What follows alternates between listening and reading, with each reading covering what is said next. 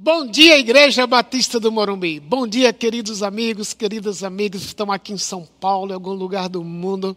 É domingo, como eu gosto de lembrar, é domingo de celebrar a Deus como igreja. Eu imagino que você fica imaginando quando é que o Lisanes vai dizer: domingo estamos abertos novamente. Eu estou, já que estamos numa série em Provérbios, queria relembrar que também está em Provérbios, palavra de Deus inspirada, que diz para sermos prudentes como a serpente e simples como a pomba. Estamos querendo ser prudentes, pensando em cuidar de você, mas cada dia que passa, um dia a menos até o dia para estar novamente nesse salão, cheio da sua presença, mas especialmente da presença de Deus. Estamos nessa série, mais de Deus, menos de mim mesmo, baseado no livro de Provérbios. E hoje, o tema é muito desafiador, porque quando pensamos em mais de Cristo e menos de mim, não podemos esquecer que Jesus é nosso amigo. E eu creio que quando pensamos em termos de amizade, sermos amigos, muitas vezes nos sentimos só. Agora, é interessante pensar em termos de ser só, porque você pode estar cercado de gente e ser uma pessoa sozinha, no sentido solitária. Bem, como você pode ser sozinho, divorciado, viúvo, solteiro, solteira, e ser uma pessoa que marca os outros? Porque a amizade não está tão ligada, não está ligada ao meu estado civil, mas a amizade está ligada ao fato de que, por Deus ser relacional, por refletirmos a imagem de Deus, e porque Deus tem amigos. Você pensa na Trindade, o Pai, o Filho e o Espírito Santo, eles têm um relacionamento de amigos também. E porque fomos criados à imagem e semelhança de Deus, dentro de você, dentro de mim, nós temos um anseio para sermos amigos. Mas o pecado estragou. O pecado tirou de dentro da gente aquilo que Deus também colocou em termos de sermos pessoas que olham para fora e hoje é muito mais fácil a gente procurar ter amigos do que ser amigos. E na criação tem um exemplo muito interessante. O porco-espinho. O porco-espinho, eles têm cerca de 30 ouriços. Que quando eles estão com raiva, eles estão sentindo ameaçados, eles podem soltar aqueles ouriços. E cada vez que os ouriços, quando os ouriços penetram no corpo humano ou no corpo do inimigo, por causa da temperatura do corpo, o ouriço se expande e afeta órgãos vitais do corpo humano. Então, o porco-espinho ele tem, ou ele ataca, ou ele se retrai. Mas quando chegar no fim da mensagem, eu vou desafiar você a fazer uma escolha entre ser um amigo porco-espinho ou um amigo maqueiro. Sim, eu quero ser um amigo porco-espinho ou quero ser um amigo maqueiro? Você vai entender isso mais no fim da mensagem. Hoje, nossa mensagem é mais de Cristo e menos de mim, olhando da perspectiva de mais amigo, menos egoísta. Mas antes de ler o texto que eu tenho para vocês, para nós nesta manhã, deixe-me relembrar algumas coisas interessantes sobre a amizade. Fruto de pesquisa, pesquisa científica. Por exemplo, uma pesquisa da Universidade de Harvard, conhecida como Pesquisa da Harvard, conhecida no Departamento da Alameda. Eles entrevistaram, acompanharam cerca de 7 mil voluntários e descobriram algumas coisas interessantes. As pessoas mais solitárias tinham quatro vezes mais chances de morrer prematuramente do que as pessoas com fortes laços relacionais. Outras palavras, amizade traz longevidade de vida, amizade bem tratada. Pessoas que têm hábitos não saudáveis, como pobreza em termos de alimentação, excesso de álcool, obesidade, mas têm fortes traços de relacionamentos, a despeito desses hábitos que não são saudáveis, elas têm mais chances de viver mais tempo do que aquele que tem hábitos saudáveis, mas não tem amigos, não fazem amigos ou não são amigos. Outra pesquisa interessante de outra universidade americana, publicado no jornal da Associação Médica Americana, eles, em 276 voluntários, que foram infectados com um certo tipo de vírus de gripe. E o estudo trouxe à tona o fato de que pessoas que tinham fortes laços de amizade respondiam muito melhor ao tratamento de gripe do que aqueles que não tinham amigos. Por que isto?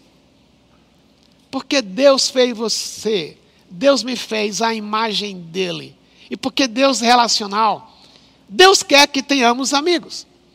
Por outro lado, tem um, um ditado popular aí que um autor, um poeta é, desconhecido disse que é melhor comer um quilo de brócolis com um amigo do que comer um quilo de batatas fritas sozinho. Você e eu temos anseios por amizade. Mas deixe-me ler alguns textos que quero tratar nesta manhã com vocês. Em Provérbios 17, 17 diz: O amigo é sempre leal e o irmão nasce na hora da dificuldade. Outra versão diz: Em todo tempo amo o amigo, e na angústia se faz o irmão. Quem tem muitos amigos pode chegar à ruína, mas existe amigo mais chegado que um irmão. E eu gosto de usar a palavra mais chegado por uma palavra que é muito mais literal, que seria: quem tem muitos amigos pode chegar à ruína, mas existe amigos mais apegados que um irmão. Outro texto. Melhor repreensão franca do que o amor oculto, está em Provérbios 27, 5. Em Provérbios 27, 6 diz: Fiéis são as feridas feitas pelo que ama, mas os beijos do que aborrece são enganosos. Perfume e incenso trazem alegria ao coração. Do conselho sincero do homem nasce uma bela amizade. Ninguém tem maior amor do que esse, do que Dá por alguém a sua vida, a vida pelos amigos. Vós sereis meus amigos se fizerdes o que vos mando. Já vos não chamarei servos, porque o servo não sabe o que faz o seu senhor, mas tenho chamado vocês de amigos, porque tudo quanto ouvi de meu pai vos fiz conhecer. Mais amigo, menos egoísta. O primeiro princípio que quero trazer para você é sobre amizade e acentuar que no conceito bíblico, a ênfase não é tanto em ter amigos, a ênfase não é tanto em fazer amigos, mas a ênfase é em ser amigo. E o que é que você é? Você é amigo ou você está muito preocupado em ter amigos? E no texto em Provérbios 17, 17, vou dizer novamente: em todo tempo amo um amigo, e na adversidade nasce o irmão. O amigo é aquele que não depende de ver o outro todo dia. Não é aquele que diz, puxa, faz tempo que ninguém não me liga, faz tempo que alguém não me telefona. Mas o verdadeiro amigo, quando encontra aquele realmente que ele quer ser amigo, aquele de quem ele quer ser amigo, ele não fica contando quantas vezes foi telefonado ou ligado ou para receber um e-mail. Não. Porque o texto diz: Ame o amigo em todo o tempo. É um imperativo. E a ideia de amar aqui é muito singular, porque se Deus era relacional, na amizade eu preciso refletir Deus. E o amor de Deus por mim e por você não muda, é sempre o mesmo. Então, se eu quero ter uma vida de amizade que reflete Deus, uma decisão pessoal é: eu vou ser aquele que vou amar sempre independente da circunstância, independente se o outro me dá alguma coisa ou não. Mas a minha preocupação não é se eu tenho amigos, mas se eu sou amigo, como Deus é seu amigo, como Jesus é nosso amigo. Mas a segunda parte desse versículo, a segunda frase é interessante. Um amigo nasce na hora da dificuldade. Isso é uma coisa interessante que nós fazemos, como eu faço também, todos nós. Às vezes é no funeral. Morreu um amigo. Aí você diz para a família do amigo: qualquer coisa me telefone, qualquer coisa ligue para mim. Você acha que aquela pessoa vai ligar? Dificilmente. Mas aquele que vive a angústia do outro, em vez de esperar que ele seja, venha a ser achado, ele liga. Ele não vai esperar o telefone tocar. Às vezes a gente espera porque a gente não quer ser intrometido na vida dos outros. Mas o conceito aqui é, especialmente em horas de dificuldades, especialmente em horas de angústia, especialmente quando aquela pessoa que você disse que é amigo dela está passando por algo que ele perdeu, que ele está sofrendo. Em vez de você dizer, me ligue, mostre com a sua ação que, ok, eu sou seu amigo, o que é que você precisa? Dê-me a alegria de poder lhe servir em qualquer circunstância. Ser amigo significa amar sempre, especialmente em horas de desespero, em hora de perda, em que o outro está carente, o outro está sem força até para pedir ajuda, mas você, como amigo que reflete Deus, presta, se apresente e diz: o que você precisa? Esse é o primeiro princípio. O segundo princípio tem a ver com coragem. Assim como o verdadeiro amigo, ele ama sempre, em qualquer circunstância. Aquele que quer ser amigo, ele é um amigo vulnerável. Quem quer ser vulnerável? Eu tenho medo de ser vulnerável. Porque vulnerabilidade muitas vezes carrega ideia de fraqueza. Mas de onde vem esse conceito? Eu vou ler novamente aqui um texto. Em Provérbios 18, 24. Quem tem muitos amigos pode chegar à ruína, mas existe amigo mais apegado que um irmão. O contexto desse versículo é interessante. Quem escreveu o livro de Provérbios, a maior parte dele foi escrito por Salomão, tem a ver com aquilo que ele via na vida. Ele via que ele via fora de casa. Era muito comum quando um pobre tinha uma causa, um pobre se sentiu, uma pessoa pobre se sentiu traída, negligenciada, perdeu alguma coisa, e que ela levava para os líderes da cidade, na porta da cidade, a sua causa. E se a causa era contra uma pessoa que era rica, o que acontecia em geral? O rico subornava os amigos do pobre. Era uma coisa mais ou menos comum. Então, às vezes o pobre dizia: Bom, eu vou levar os meus amigos para testemunhar a meu favor lá na porta da cidade contra aquela pessoa que eu estou com esta causa. Mas na hora do julgamento, os amigos desapareciam. E aquele amigo, que achava que tinha muitos amigos, ficava arruinado. Mas o texto diz que, ok, alguns podem ter muitos amigos, amigos que falham, mas existe amigo mais apegado que um irmão. Essa palavra apegado, esse adjetivo, é o mesmo, está ligado ao mesmo verbo que lá em Gênesis 2, 24, quando Deus diz para Adão, por isso, por causa da forma como eu lhe criei, você vai deixar pai e mãe e vai se unir à sua mulher. É o mesmo verbo, é o mesmo forma verbal. Quando o homem casa, ele vê, ele vê como a mulher, ela vê como o homem é. E tem surpresas. Então, aqui onde ele diz que tem amigos mais chegados que o irmão, mais apegado que o irmão, é que quando você resolve ser amigo, o sentido do verbo apegar-se é grudar, é ligar-se, é aderir, é fundir. Não como no casamento, mas o conceito é grude. O verdadeiro amigo gruda. E quando você gruda no outro, você tem surpresas. Você vai dizer: puxa, como eu admiro esse meu amigo. Mas talvez você vai dizer: eu não esperava ver o que eu estou vendo. Às vezes, ou com certeza, as amizades trazem decepções. Eu creio que você e eu tivemos decepções. Pessoas que nós esperávamos tudo dela, menos o que elas fizeram para mim. Pessoas que diziam que gostavam da gente, mas um certo dia nos traiu. E a gente pensou, eu nunca esperava isso de fulano.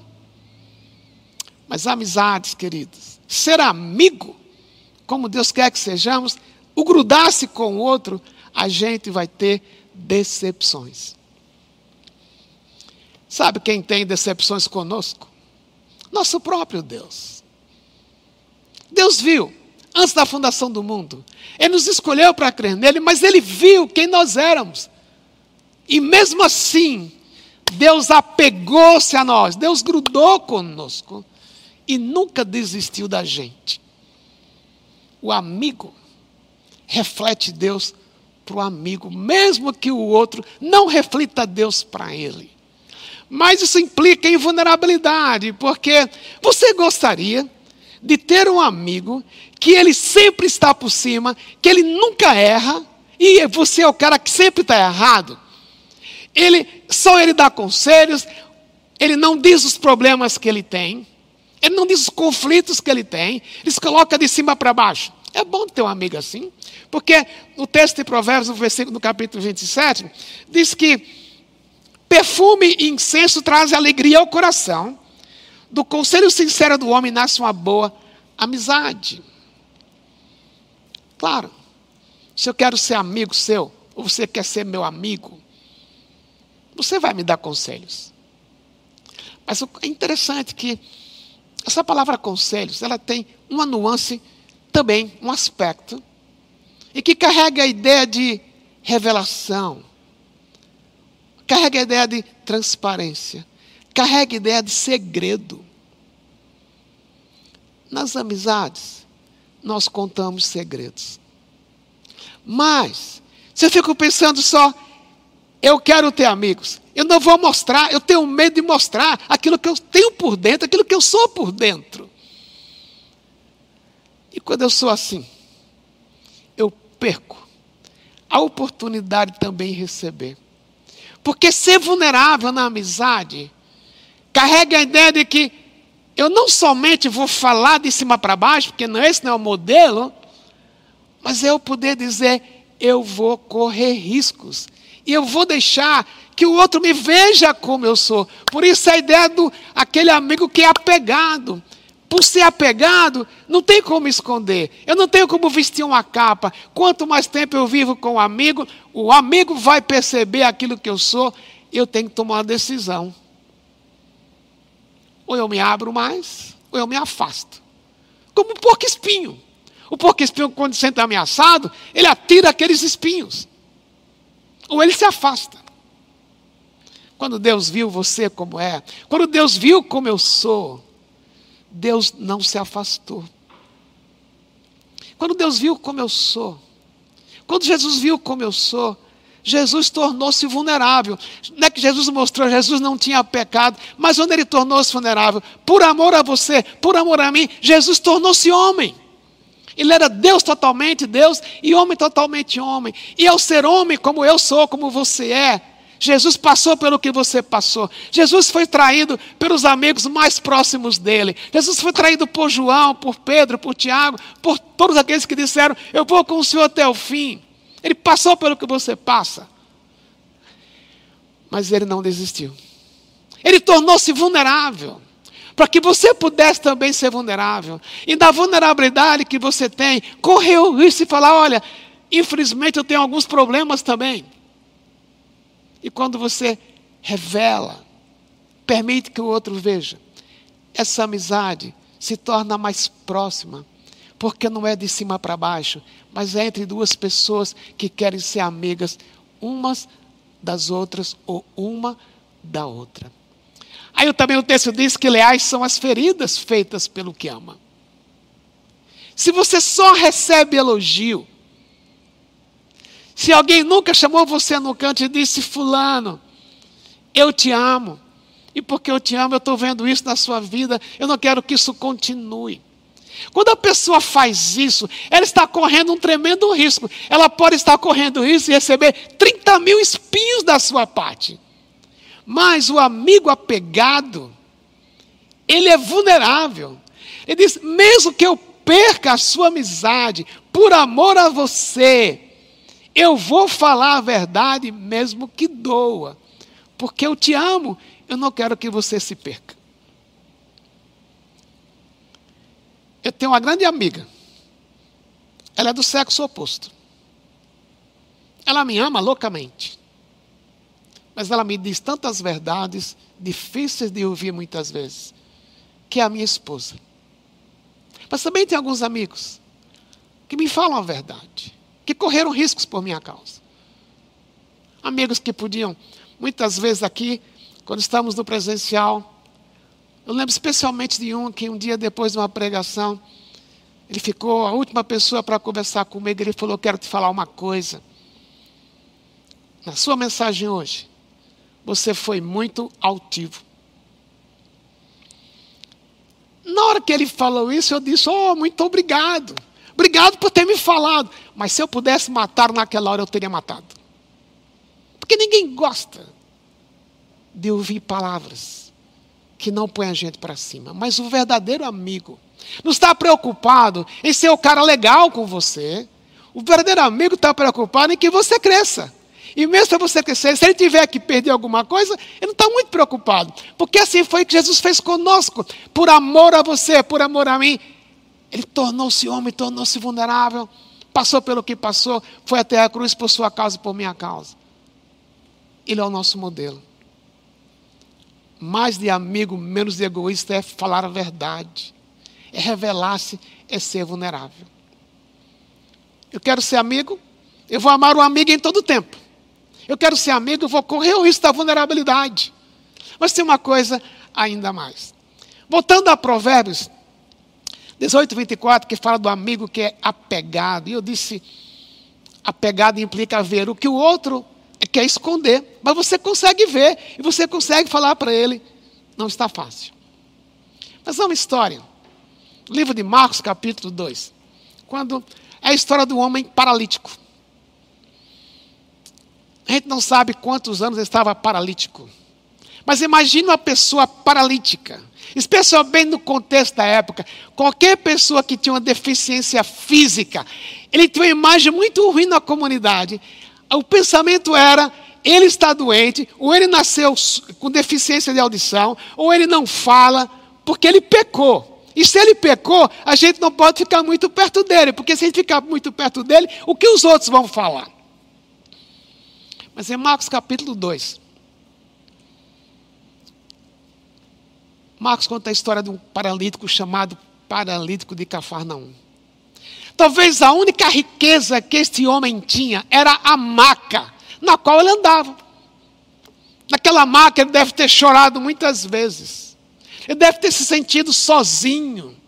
Muitas vezes ele ter visto outras pessoas passando pela frente dele, deve ter pensado: ah, se eu fosse uma pessoa que andasse, eu seria a pessoa mais feliz do mundo. Todos nós, todos passamos um tempo na maca. É a maca da insegurança.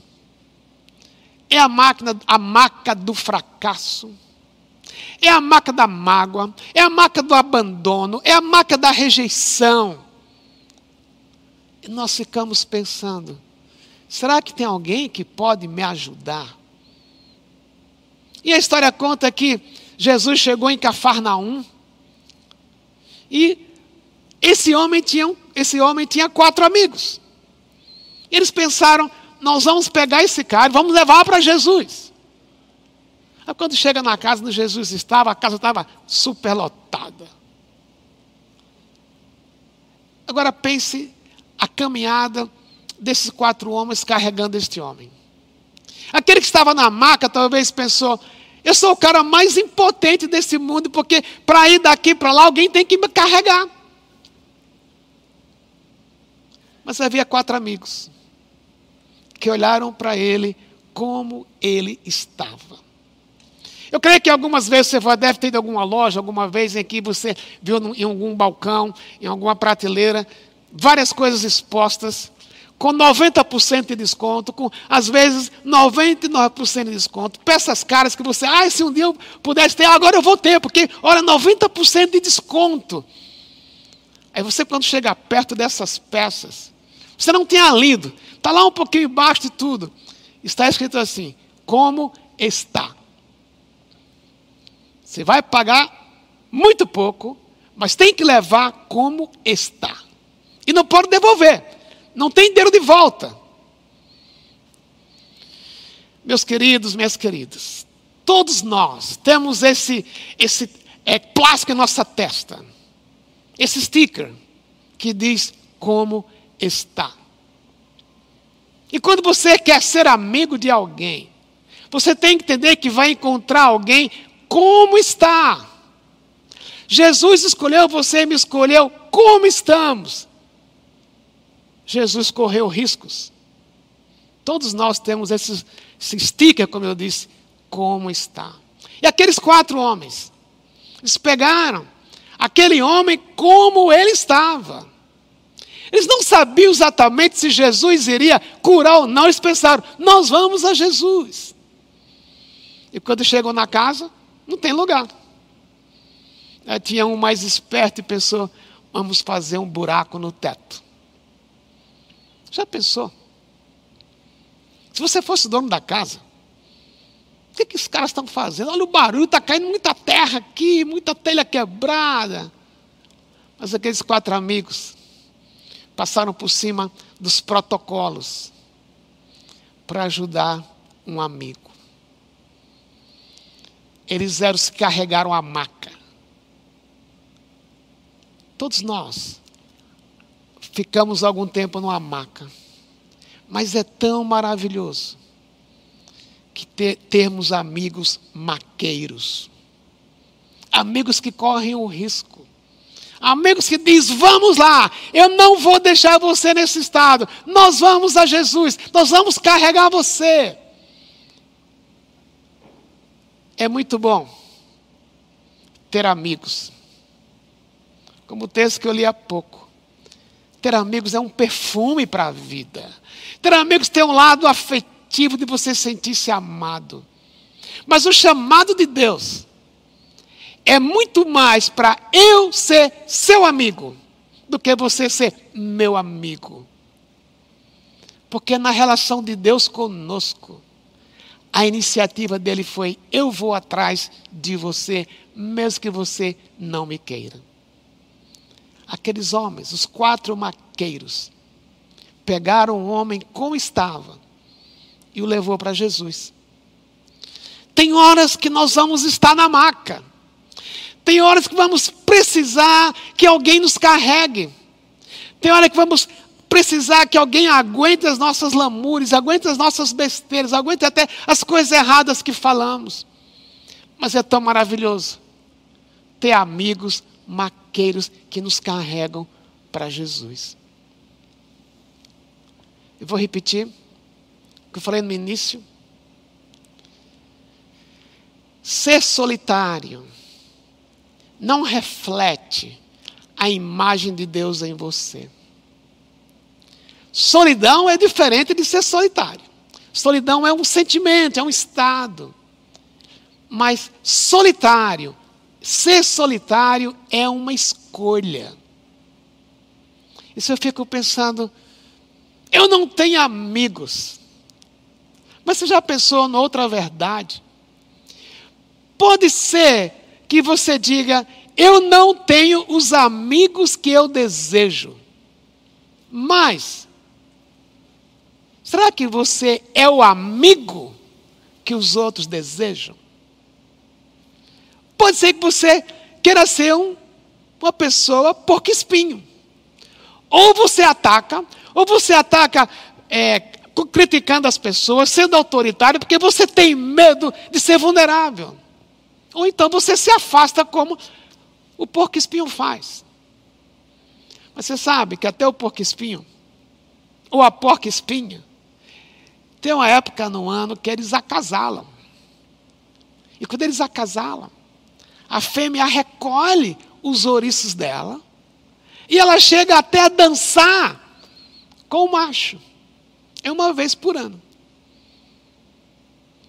Quando eu conheço Jesus, quando você conhece a Jesus, Ele dá para você e para mim o poder de recolhermos os nossos espinhos para poder acolher para poder ser aquele amigo, não porque espinho, mas um amigo maqueiro. Aquele que carrega, mas também que muitas vezes você vai quebrar o seu orgulho e deixar-se ser carregado pelos seus amigos maqueiros. Mas a minha pergunta é: que tipo de amigo eu sou? Um amigo porco-espinho, que ataca ou se recolhe, que não quer correr riscos. Ou um amigo maqueiro, que entende o outro é como ele é. E eu posso servi-lo, a despeito dele ser como ele é. Daqui a pouco nós vamos celebrar a ceia do Senhor. Daqui a pouco nós vamos comer o pão e beber o cálice para celebrar aquele que morreu por nós na cruz. Aquele que disse que nós não éramos mais escravos, mas ele nos chamava de amigos. Mas antes eu queria que você prestasse atenção a esta letra, destino que vamos ouvir agora. Ouça Pense, porque ela tem tudo a ver com aquilo que é ser amigo e também com aquilo que vamos celebrar daqui a pouco, Jesus como o nosso amigo. Vamos ouvir essa música. Eu creio que ao longo desses textos de Provérbios que eu citei, fica bem claro que o conceito de amizade que Deus incute em nós não é tanto ou principalmente de eu ter amigos, mas de eu, é de eu ser amigo, mesmo que o outro não seja meu amigo. E na última noite com seus discípulos, antes da crucificação, no momento antes da ceia, Jesus trouxe para eles uma palavra que tinha a ver com amizade.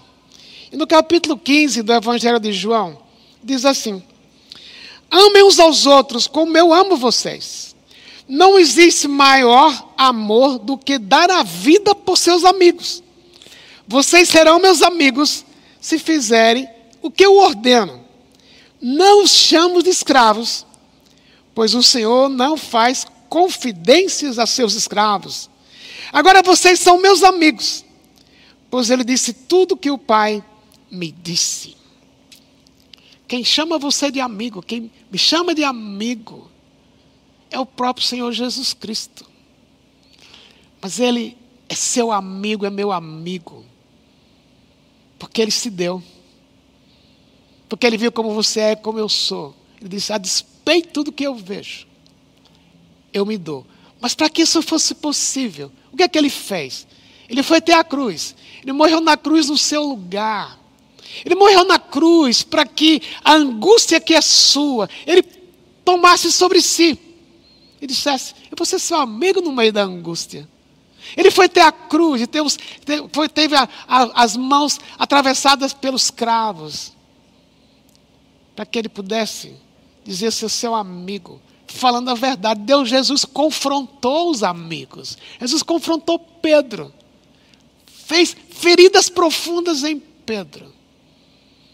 Mas depois que ele ressurgiu, ele foi atrás desses amigos e tornou-se maqueiro também. E aqui, quando estamos diante desse pão e desse cálice para celebrar a morte de Jesus, é tão singular a gente poder experimentar que, às vezes, eu tento escolher os meus amigos, mas eu, você, nós, quando cremos, Jesus expressou a escolha que ele havia feito antes da fundação do mundo. É maravilhoso pensar, eu fui escolhido, você foi escolhido para ser amigo de Jesus. Mas para que isso fosse possível, ele passou pela cruz. E o que nós vamos fazer agora é celebrar o fato que Jesus nos conectou a Ele, através do sacrifício dele, através do sangue dele simbolizado nesse cálice. Ele disse: Eu quero ser seu amigo. Mas para que essa celebração faça sentido, duas coisas eu quero te lembrar. Para que você possa participar disto, como a Bíblia diz, e celebrar esta amizade. Primeira coisa, você já pode dizer que conhece Jesus como seu Salvador. Que você creu que realmente que ele morreu na cruz. E o que ele fez na cruz foi suficiente para perdoar todos os seus pecados. Se você já creu nisto, você pode participar do pão e do cálice com gratidão. Agora, se você já disse sim, você já creu desta forma, uma coisa também é necessária: é pedir para Deus sondar o seu coração. Senão você come do pão e bebe do cálice indignamente. É quando você para e dizer: Eu vou ser sincero, Deus. Eu tenho feito acepção de pessoas. Eu não tenho sido amigo daquela pessoa difícil. Eu tenho sido um pouco espinho para ela. Tem horas que dá vontade de soltar uns espinhos, ou então eu me recolho. Eu tenho raiva. Claro que esses não são os únicos pecados. Mas se tem algum pecado na sua vida que você precisa confessar, esse é o momento. Então eu convido você a checar se está com pão perto de você, com cálice. Mas eu queria dar alguns segundos para você orar. Para ter um tempo de confissão. Mesmo em casa, mesmo online. Eu vou parar de falar por um pouquinho, a imagem não vai sair.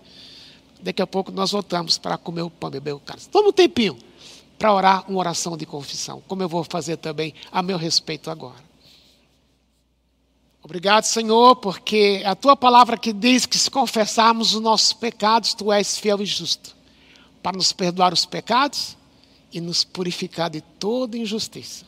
E porque é assim que nós cremos, nós queremos comer esse pão e beber esse cálice para relembrar o quanto foi para o Senhor, o curso para nos perdoar, nos fazer teus amigos. Mas não porque o Senhor fez isso com tristeza, com alegria por isso queremos celebrar com alegria o pão e o cálice. Em teu nome oramos com o Pai. Amém. Agora eu quero que você pegue o pão, onde você está.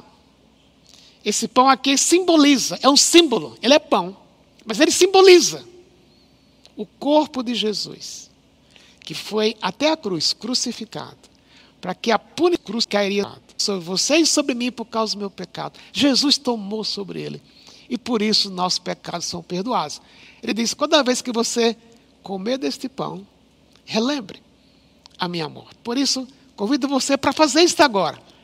Partir o pão, pegar um pedaço de pão, comer e depois dar graças. Faça isso onde você está.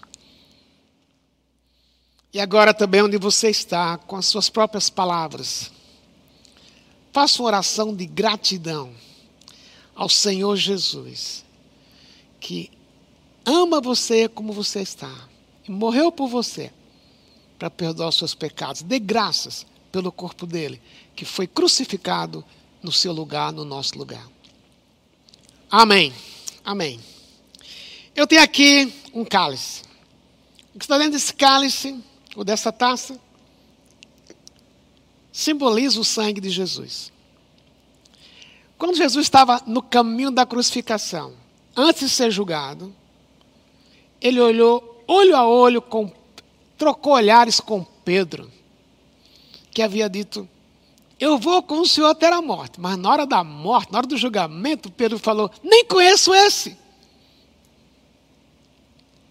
Aquele que Jesus disse que era amigo dele. Quando Jesus ressurgiu, uma das primeiras pessoas que ele mandou avisar por nome, ele falou: para as mulheres que foram ver, ver o corpo dele, que não encontrou, porque ele havia ressuscitado. Encontrou elas, ele falou para elas: Diga a Pedro que eu ressuscitei. Sabe o que Jesus estava dizendo? Sabe o que Jesus estava falando com aquilo? Diga a Pedro que o meu sangue derramado na cruz perdoou a traição dele. Porque o amor de Jesus por Pedro, o amor de Jesus por você e por mim não depende da minha performance. Depende de eu ter crido nele e crer que o sangue dele, simbolizado neste cálice, nos purifica de todo pecado. Jesus sabia que Pedro trairia. Esteve com Pedro três anos. Viu Pedro, como nós brincamos há pouco, com, Pedro tinha um adesivo na testa. Como estou? Até como estou. Eu vou te trair. Mas Jesus disse: Eu te amo. Morre, mor, vou morrer por você. E o meu sangue lhe purifica de todo pecado. Assim é com você, meu amigo, minha amiga, meu querido, minha querida, minha querida igreja. Temos que celebrar que o sangue de Jesus nos purifica de todo pecado. Por isso, vamos fazer isso agora. Vamos beber e depois que bebemos, para relembrar que o sangue dele nos purifica de todo pecado, nós vamos agradecer. Vamos fazer juntos agora, mesmo à distância, bebemos todos ao mesmo tempo.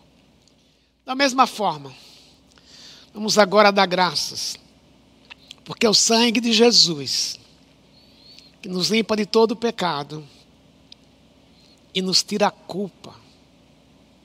E porque é assim, Ele não nos dá liberdade, então vivemos a vida devassa, mas pelo contrário, porque o sangue dele nos purifica de todo o pecado. Nós queremos viver para agradá-lo. Dê graças a Jesus pelo sangue dele e diga: Senhor Jesus, capacita-me para viver esta vida de amigo que o Senhor quer que eu viva. Faça isso agora. Amém. Amém. Meus queridos, queridas, querida igreja, não podia terminar este culto relembrando algumas coisas simples sobre amizade. Primeiro, relembrando, é mais importante ser amigo do que ter amigos, porque ao ser amigo, você vai ter os amigos que você deseja. Segunda coisa, em geral, a gente é amigo de quem é semelhante a gente. Se você é São Paulino, você vai se dar melhor com quem é São Paulino. Não dá errado com isto. Mas quando pensa em Jesus, ele não escolheu os amigos baseados nas compatibilidades. Ele escolheu a todos. E eu creio que, pensando nisso, duas coisas queria lhe encorajar. Tem algum amigo que lhe decepcionou? Que você precisa perdoar este amigo. Talvez a amizade não volte, mas você precisa ser livre. Perdoe, na dependência de Deus. Segunda coisa, é que, ao ser amigo, peça para Deus, leva-me a ser esse amigo, independente do outro. O outro pode ser de uma cor diferente da sua, o outro pode ser de uma nacionalidade diferente da sua, o outro pode ser de um nível econômico diferente do seu, mas ser amigo. Olha para o outro como o outro é, não pelo status dele. Porque é assim que Jesus faz conosco. Ser amigo reflete a imagem de Deus. E os outros sozinhos precisam não de porco-espinhos, eles precisam de maqueiros. Que Deus faça de mim e de você amigos maqueiros como Ele é para nós. Que a graça do Senhor Jesus Cristo, que o amor de Deus nosso Pai, e a comunhão e o poder do Espírito Santo faça de nós amigos como Jesus é. Isso reflita em nós a graça e o amor dele, hoje e para todos sempre. Amém. Que Deus abençoe vocês. Uma semana rica de amizade com Ele. Até o próximo domingo, se assim Deus quiser. Amo vocês de coração.